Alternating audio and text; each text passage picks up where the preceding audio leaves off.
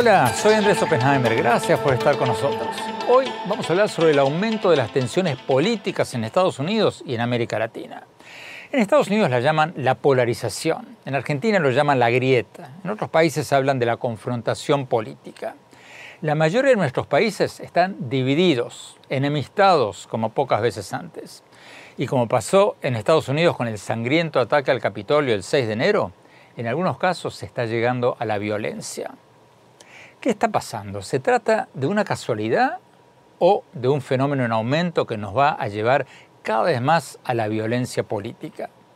CNN acaba de transmitir un documental escalofriante sobre todo esto, conducido por el analista internacional de CNN y columnista del Washington Post, Farid Zakaria.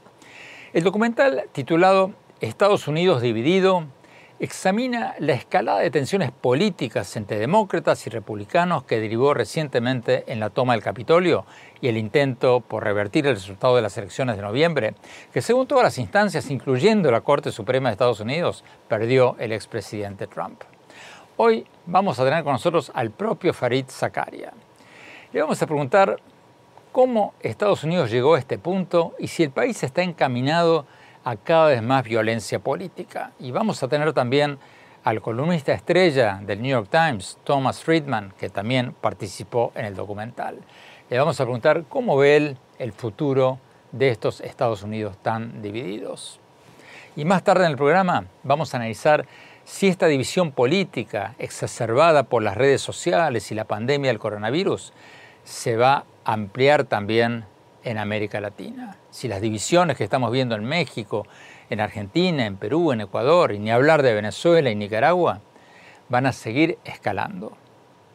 ¿Podremos llegar en nuestros países a acuerdos políticos para terminar con esta confrontación, como los que se hicieron en España con los acuerdos de la Moncloa en 1977, o como pasó en Chile después de la dictadura de Pinochet? Se lo vamos a preguntar al expresidente de Chile, Eduardo Frei Ruiz Tagle, un hombre que conoce la región como muy pocos. Después de ser presidente fue senador por muchos años y ahora es embajador especial de Chile ante los países de Asia y el Pacífico. Empecemos con Farid Zakaria, el conductor del programa de política internacional GPS de CNN, columnista del Washington Post, autor de varios libros.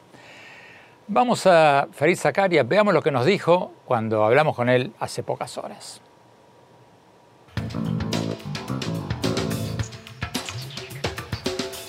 Farid Zakaria, muchas gracias por estar con nosotros. En la introducción de tu documental Estados Unidos dividido, tú dices que hay una división creciente entre demócratas y republicanos en Estados Unidos, que está aumentando cada vez más y que lo que estamos viendo no es solo una confrontación entre partidos políticos, sino algo mucho más profundo, una confrontación cultural. ¿Cómo es eso? ¿Cuál es la diferencia entre una confrontación política y una confrontación cultural? Una división política es realmente un debate sobre políticas públicas. Ya sabes, algunas personas quieren impuestos altos y otras quieren impuestos bajos. Algunas personas quieren que el gobierno gaste dinero, otras quieren que el gobierno pague la deuda. Esas son diferencias de política pública. Pero lo que ha sucedido, no solo en Estados Unidos, sino en gran parte del mundo, es que ahora hay dos grupos, hablando en términos generales, que realmente se desagradan entre sí. Casi que podrías decir que se odian. Y la división entre ellos es realmente cultural. Por un lado, tienes un grupo de personas que tienden a ser urbanas, viven en ciudades, suelen ser bastante educadas, tienden a sentirse cómodas con una economía abierta, una población multicultural, diversidad, todo ese tipo de cosas. Y por otro lado, tienes una población más rural, personas que viven en el campo, suelen tener menos educación y en términos generales no les va muy bien en esta nueva economía global basada en la tecnología. Esos son los dos grandes grupos que tenemos. Si lo piensas, esa es básicamente la diferencia entre las personas que votaron por Biden, que suelen ser urbanas y graduadas de la universidad, y las personas que votaron por Trump, que tienden a ser rurales y sin títulos universitarios. Y ese tipo de divisiones ocurren en todas partes del mundo. Yo lo llamo una división cultural, porque en realidad se trata de esas dos formas de vida y perspectivas, más que solo de cuestiones de política pública, como los impuestos. Tú dices en el documental que en Estados Unidos la confrontación racial ha sido la principal causa de la polarización. Dices ahí que en la década de los 50 el 90% de los estadounidenses eran blancos y que hoy en día ese porcentaje ha caído al 59% y que muchos blancos se sienten como que están perdiendo su país. ¿Ese es un fenómeno único de Estados Unidos? El tema racial juega un papel único en Estados Unidos, aunque también juega un papel importante en todos los países. Yo me crié en India y teníamos diferencias entre la gente de piel oscura y la gente de piel clara. Pero en Estados Unidos, la raza ha jugado un papel único porque, como sabes, la esclavitud duró mucho tiempo. Y después vino la segregación y las leyes Jim Crow que discriminaban a los negros en Estados Unidos. Y si lo piensas bien, las divisiones más profundas en Estados Unidos siempre han estado relacionadas con las diferencias raciales.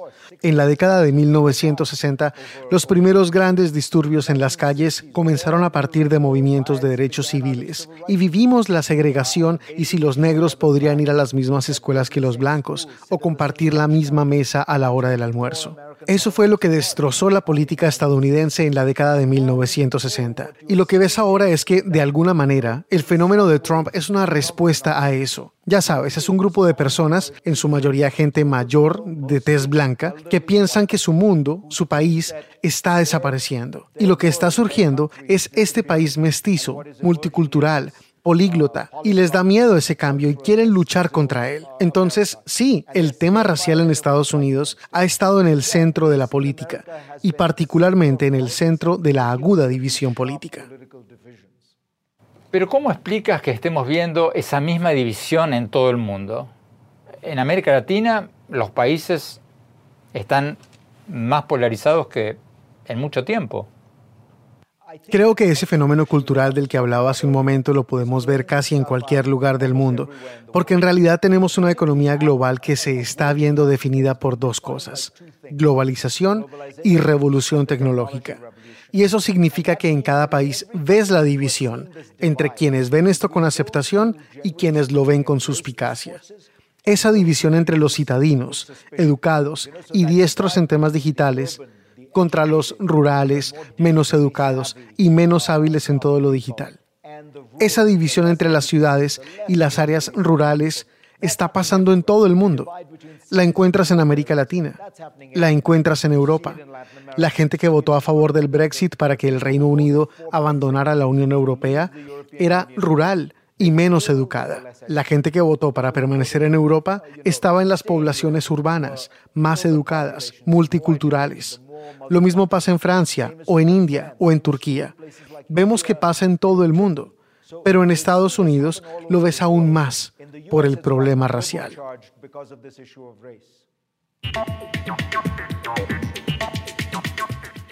Tenemos que ir a un corte. Cuando volvamos, seguimos con Farid Zakari. Más tarde en el programa le vamos a preguntarle al columnista estrella del New York Times, Thomas Friedman, y al expresidente de Chile, Eduardo Frei, sobre si va a aumentar la violencia política en Estados Unidos y en América Latina. No se vayan, ya volvemos.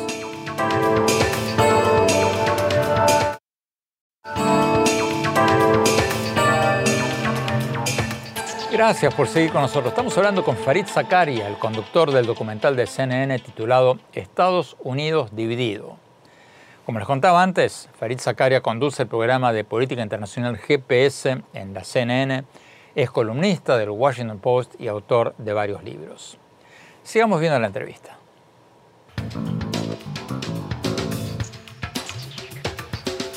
Farid Zakaria, tú dices que a millones de estadounidenses el Internet y algunos canales de televisión les han lavado el cerebro y que los algoritmos de las redes sociales fomentan ese creciente extremismo. ¿Cómo vamos a resolver este problema? ¿Regulando el Internet? ¿Cómo? Mira, el problema fundamental es que hemos entrado en un mundo en el que la gente puede encontrar su propia información. Pueden buscar en Internet las cosas con las que están de acuerdo. Y resulta que a la mayoría de nosotros no nos gusta leer cosas con las que estamos en desacuerdo.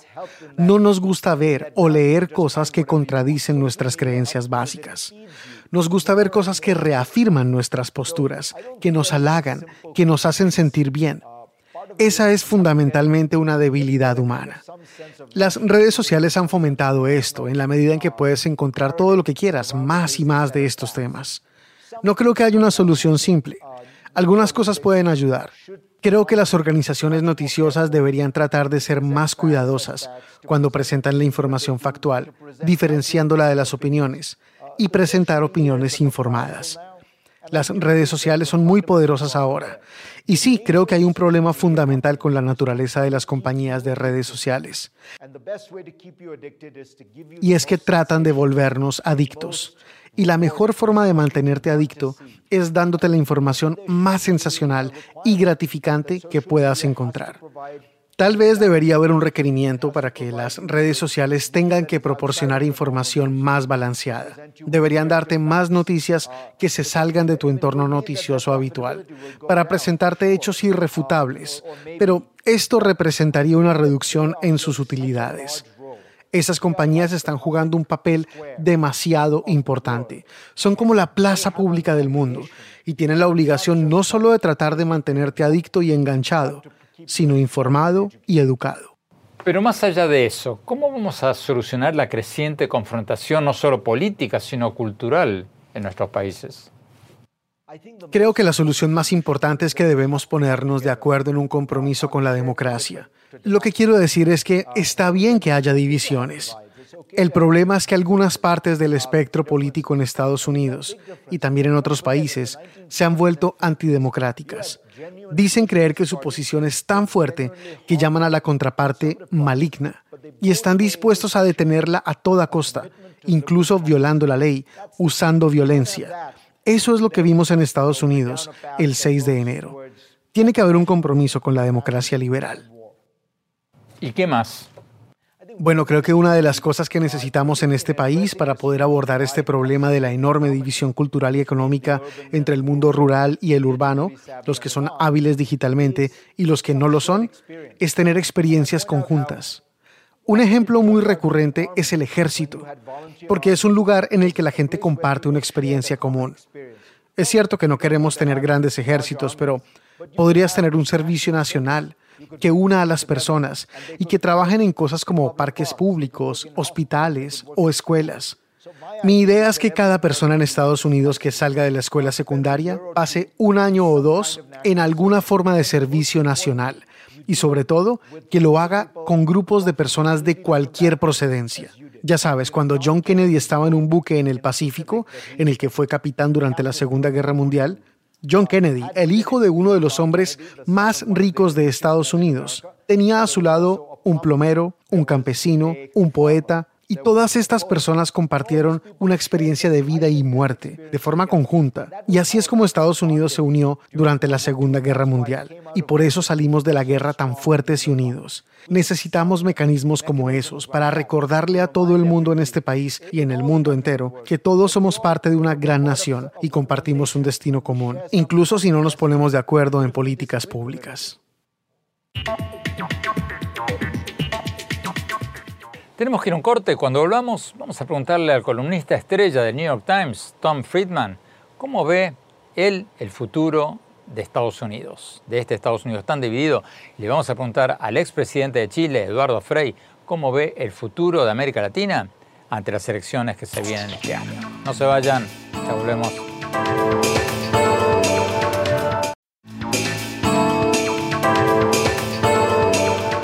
Gracias por seguir con nosotros. Estamos hablando sobre el escalofriante documental de CNN titulado Estados Unidos dividido. Hablamos hace pocas horas con Thomas Friedman, el columnista estrella de New York Times, autor de varios libros que también participó en este documental. Veamos lo que nos dijo.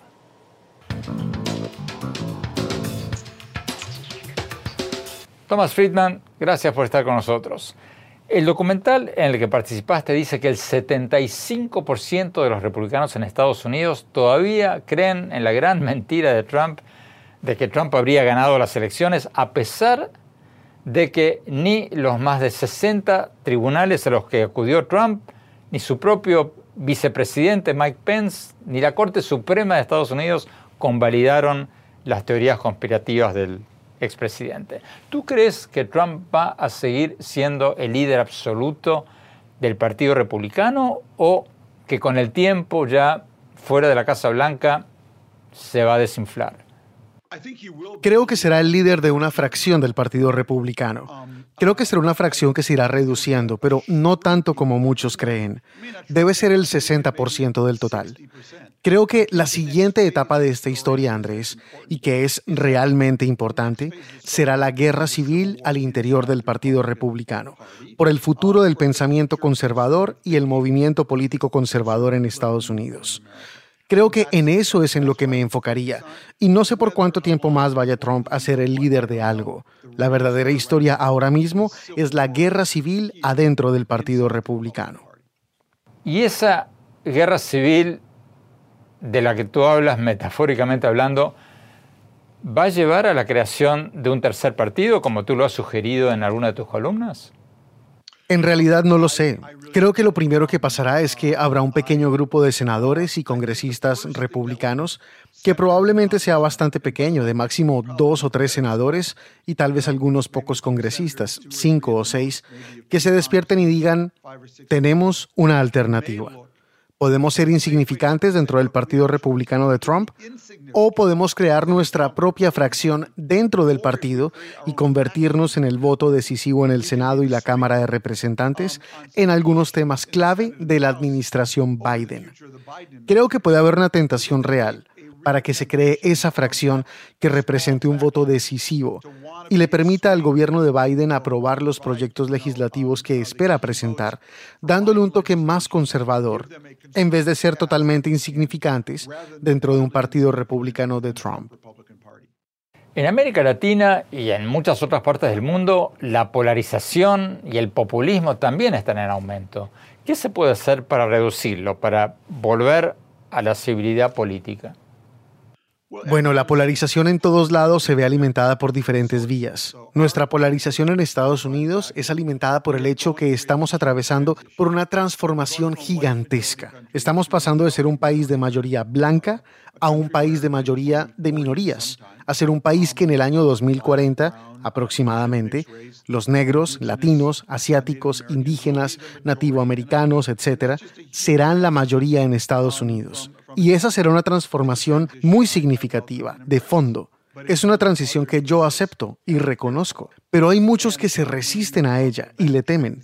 Y cuando juntas esa transición con el hecho que la tecnología y la globalización han causado grandes brechas económicas en Estados Unidos, más grandes que nunca antes, cuando el 60% del país básicamente no ha tenido un aumento salarial real desde la década del 80, y le sumas la pandemia y la forma en que el Internet y las redes sociales le permiten a la gente inflar aún más la situación, obtienes como resultado la situación extremadamente explosiva que tenemos hoy en Estados Unidos. Tenemos que ir a un corte. Cuando volvamos, vamos a ver lo que nos dijo el expresidente de Chile, Eduardo Frei, cuando le preguntamos sobre la polarización política en América Latina y cómo ve el futuro de la religión ante las elecciones que se vienen en los próximos meses. No se vayan, ya volvemos.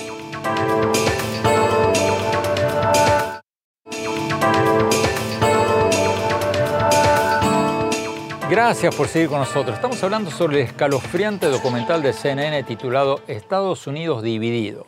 Hablamos hace pocas horas con el expresidente de Chile, Eduardo Frei, y le preguntamos si esta polarización política, esta división que estamos viendo en Estados Unidos y la violencia que vimos en el sangriento ataque al Capitolio el 6 de enero, es algo que podría verse en América Latina después de la pandemia, cuando la gente vuelva a salir a las calles. Veamos lo que nos dijo.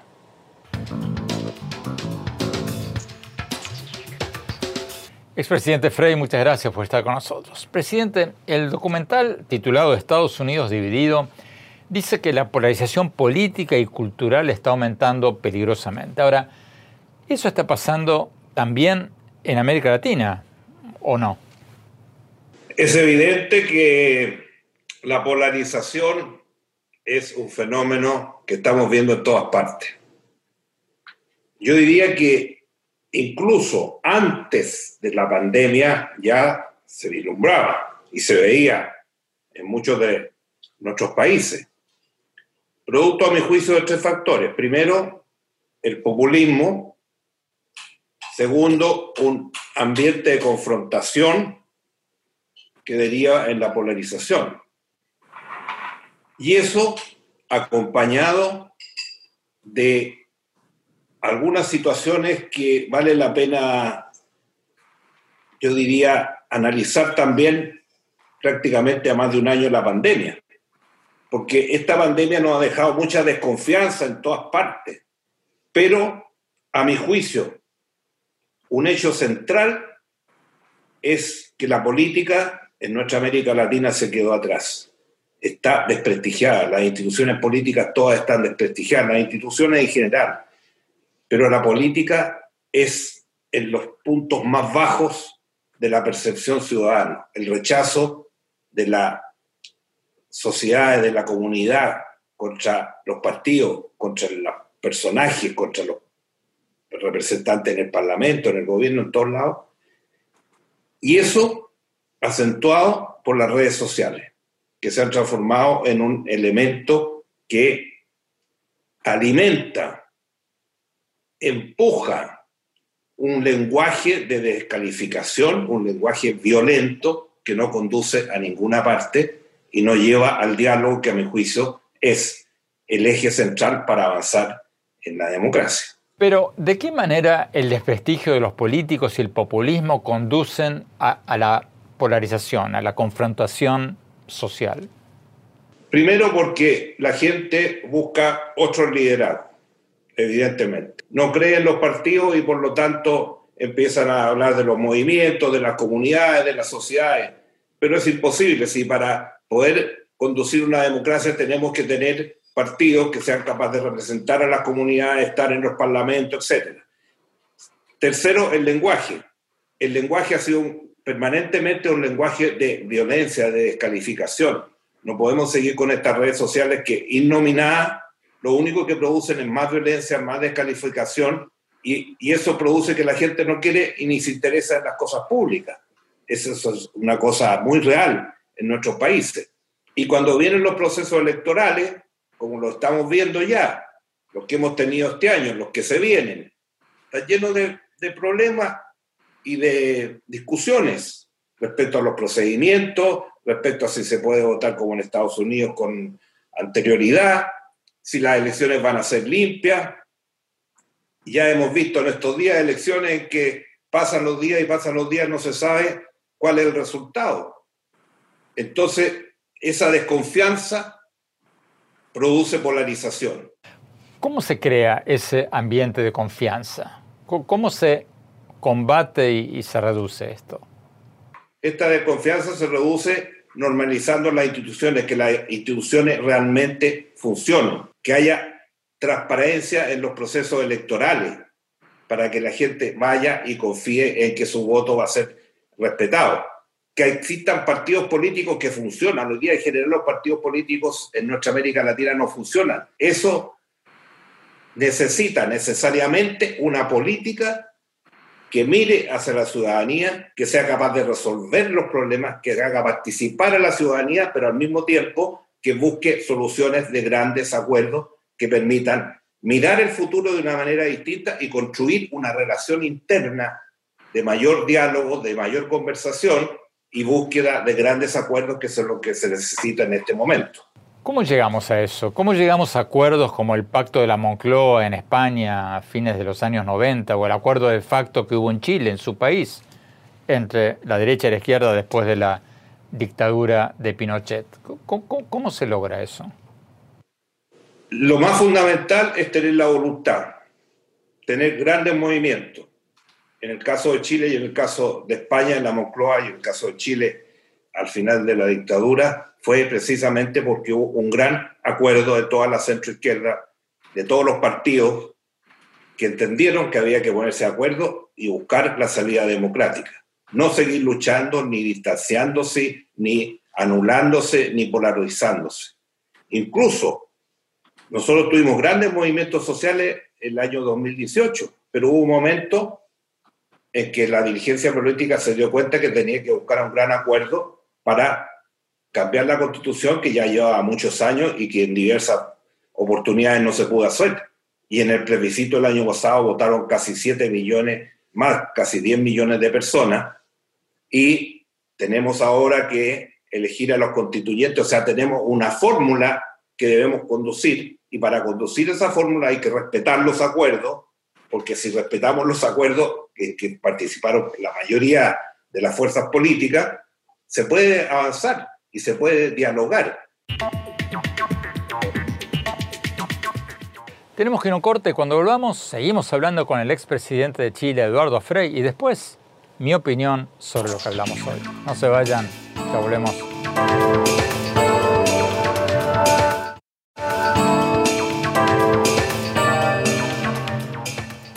Gracias por seguir con nosotros. Estamos hablando con el expresidente de Chile, Eduardo Frei, sobre el impactante documental de CNN titulado Estados Unidos dividido. Y si en América Latina estamos yendo hacia una polarización política igual o mayor. Sigamos viendo la entrevista.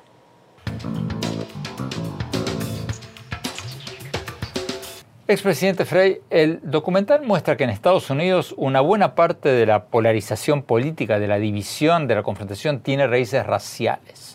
Muchos blancos están cada vez más frustrados por el avance de las minorías y los que están en mala situación económica le echan la culpa, por ejemplo, a los inmigrantes.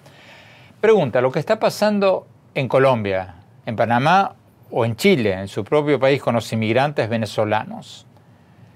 ¿Es algo comparable a lo que está pasando en Estados Unidos con la inmigración o, no? La situación, la, primera idea que quiero decir es que en, general en América Latina no estamos acostumbrados a estos procesos. Este es un proceso que se inicia hace algunos años, con el caso de Haití o en algunos países de Centroamérica, y que se ve violentamente, eh, digamos, avanzado y con todas las complejidades que tiene con el caso de, Venezuela. Venezuela han salido 5 millones de personas.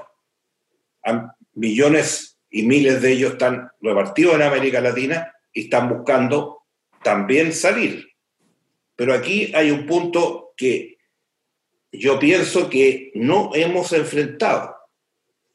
Así como para todos estos procesos que hemos estado viviendo en los últimos años, América Latina no tiene un sistema de integración real. Los sistemas de integración de América Latina en general no han funcionado. Y cuando partió la pandemia, los países en vez de ayudarse se dedicaban a criticarse unos a otros. Entonces, este, este mal de América Latina de disputarnos entre nosotros cuando tenemos que competir en el mundo no tiene ningún sentido. Pero ¿acaso Colombia no colaboró, no dio un gran paso al recibir a más de un millón de venezolanos y darles papeles migratorios a, a muchos de ellos, a la mayoría? Sí, y todos hemos recibido. Nosotros llegamos a un momento que superamos el millón de, refugiados, no solamente de Venezuela, sino que de muchos países. En este, en este momento tenemos una crisis en la frontera muy grande, en la frontera norte, que hay muchos venezolanos que llegan hasta Bolivia y tratan de cruzar por todos los la cantidad de pasos que hay que son absolutamente ilegales porque tenemos miles de miles de miles de kilómetros de frontera en, pleno desierto y, en medio de la montaña, en los Andes, y ahí hay mucha gente que está llegando porque no tiene otra alternativa y no es recibida por los otros países. Por eso que tenemos que trabajar en conjunto. Para buscar soluciones, todos los países van a tener que absorber corrientes de, de inmigrantes, esa es la realidad, así como pasó en Chile en la dictadura, que fueron miles los que se fueron a Venezuela. Hoy día hemos recibido a muchos, pero hay ciertos procedimientos, tienen que respetar la legislación y tiene que ser gente que esté dispuesta a colaborar en el país y que no sean, en muchos casos, como sea, que llegan solamente a delinquir en nuestra sociedad. En noviembre van a haber elecciones presidenciales en Chile y también se va a decidir el contenido de una nueva constitución. Y hay quienes temen, usted lo sabe muy bien, hay temores de que Chile caiga en el populismo, después de ser durante varias décadas un modelo de crecimiento económico y de reducción de pobreza en América Latina. ¿Usted tiene miedo que Chile, en aras de una mayor equidad, caiga en el populismo y, por ejemplo, empiece a imprimir plata para regalar y aumente la inflación y aumente la pobreza, como ocurrió en varios otros países? Bueno, es indudable que hoy día en Chile hay mucha gente que habla de partir de cero, de una página en blanco. Yo creo que históricamente nunca hemos partido de cero en ninguna parte del mundo. Cuando uno tiene la responsabilidad de asumir el gobierno, tiene que asumir con la historia, no, no, no, parte de cero, ningún jefe de Estado, ningún presidente, ningún movimiento parte de cero. Eso es fundamental entenderlo. Por eso yo pienso que eh, vamos a tener un proceso democrático. Tuvimos esta elección de, la votación del plebiscito y en abril tenemos la elección de los constituyentes, las elecciones de alcaldes y concejales de las comunas que se atrasaron por la pandemia y elección de gobernadores, que equivalen eh, a, a, los intendentes antiguos por región. Y hacia final de año la elección del Parlamento y la elección presidencial. Hoy día estamos cambiando la, la, la constitución mediante una un referéndum, ahora una constituyente, todos van a ser nuevos y en un año más tienen que entregar su producto para que sea nuevamente plebiscitado ante todo el pueblo. Yo espero que la madurez del pueblo chileno lo entienda. Yo sé que hay muchos que piensan que, que no, que en los 30 años no pasó nada, etcétera, etcétera. ¿Para qué vamos a entrar en esa discusión? Las cifras están a la vista. ¿Quién pensaría el año 90 cuando retornamos a la democracia que Chile iba a ser un país de, con la más, uno de los más altos ingresos, en muchos años estaba el más alto ingreso de América Latina, eso era impensable hace 30 o 40 años frente a Venezuela, Argentina y tantos otros países que son mucho más ricos básicamente que nosotros. Entonces, el esfuerzo que ha hecho el país, el aumento de las clases medias, el aumento del desarrollo, evidentemente que no teníamos resuelto todos los problemas, pero lo hemos visto en el caso de de la pandemia, por ejemplo. Somos un país que está hoy día incluido entre los principales países del mundo en materia de vacunas. Tenemos que ir a un corte cuando volvamos. Mi opinión sobre lo que hablamos en el programa de hoy. No se vayan, ya volvemos.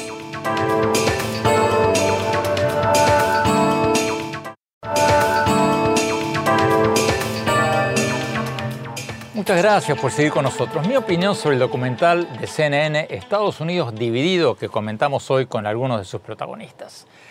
A mí me pareció excelente porque documenta con datos concretos lo que muchos sospechábamos, que una buena parte del fenómeno populista que encabeza el expresidente Trump en Estados Unidos tiene que ver con el tema racial. Estados Unidos pasó de ser un país que era un 90% de raza blanca en la década de 1950 a un país que solo es el 59% de raza blanca hoy en día. Y a medida que crecen las minorías de afroamericanos, latinos y asiáticos, hay una parte de la población blanca que se siente cada vez más postergada. Trump explotó ese resentimiento ya desde antes de lanzarse a la presidencia, cuando decía falsamente que el expresidente Obama había nacido en Kenia. Y después, Trump empezó su campaña presidencial del 2016 culpando a los inmigrantes mexicanos por muchos de los problemas del país. Y ya siendo presidente, Trump asusaba las diferencias raciales al presentar en sus actos políticos a las víctimas de crímenes cometidos por indocumentados latinoamericanos, pero casi nunca presentaba a indocumentados que hubieran hecho algo bueno. Y el documental también hace bien en citar como un factor importante detrás de la polarización política a las redes sociales, donde los videos o artículos sensacionalistas y las noticias falsas reciben mucho más clics que las noticias ciertas, precisamente porque llaman más la atención y porque los algoritmos de las redes sociales promueven las noticias más vistas para que nosotros, los consumidores, sigamos pegados en nuestras pantallas y así, de esa manera, se amplifican cada vez más las noticias falsas y aumenta la división. Todo eso es muy cierto. Todo eso son factores indudables detrás de la confrontación social que estamos viendo. ¿Qué crítica le haría yo al documental? Bueno, no es una crítica, porque el documental lo menciona y Farid Zakaria también lo mencionó en la entrevista que le hicimos, pero yo hubiera puesto un poco más énfasis en otro factor tan importante como las tensiones sociales o las redes sociales, el desempleo tecnológico. Muchos de los votantes de Trump, que como muestra el documental, son en buena parte personas con menos estudios universitarios y menos ingresos que los votantes de Biden, están enojados por la pérdida de empleos o por el retroceso de sus salarios por la automatización del trabajo, por los robots y por las computadoras cada vez más inteligentes. Como lo cuento en mi libro más reciente, Sálvese quien pueda, sobre el futuro del trabajo en la era de la automatización, muchos trabajos en las fábricas y en las oficinas están desapareciendo por los robots y las computadoras cada vez más inteligentes. Hay ejemplos a montones. Yo cito en el libro el ejemplo de Kodak, el gigante de la fotografía, que en su apogeo había llegado a tener 160.000 empleados y tuvo que declararse en bancarrota cuando Instagram y otras empresas que tenían unos pocos empleados, empezaron a ganarle con la fotografía digital. Otro ejemplo, Blockbuster, ¿recuerdan la cadena de alquiler de videos que llegó a tener tiendas en todo el mundo? Bueno, corrió la misma suerte cuando fue superada por Netflix y otros servicios de streaming. Trump engañó a muchos estadounidenses diciéndoles que habían perdido sus trabajos por culpa de los inmigrantes o por el traslado de las fábricas a México o a otros países. Pero buena parte de esos trabajos dejaron de existir por la tecnología, por la falta de innovación de muchas empresas y por la falta de reentrenamiento de los trabajadores para que pudieran acceder a nuevos trabajos que crean las nuevas tecnologías. Pero bueno, de todos modos me parecen excelentes las recomendaciones, las conclusiones del documental y otras cosas que nos dijeron hoy nuestros invitados. Si no los vieron, les, recomiendo verlo, se llama Estados Unidos divididos, habla de Estados Unidos, pero vale para todos los países. Bueno, se nos re que te acabó el tiempo, gracias por habernos acompañado, los invito a visitar mi blog sobre política, tecnología e innovación en el sitio de internet andresopenheimer.com, en mi Twitter, arroba Oppenheimer en mi página de Facebook, Andrés Oppenheimer, y en mi cuenta de Instagram, Andrés Oppenheimer Oficial. Gracias por habernos acompañado. Cuídense mucho. Hasta la semana próxima.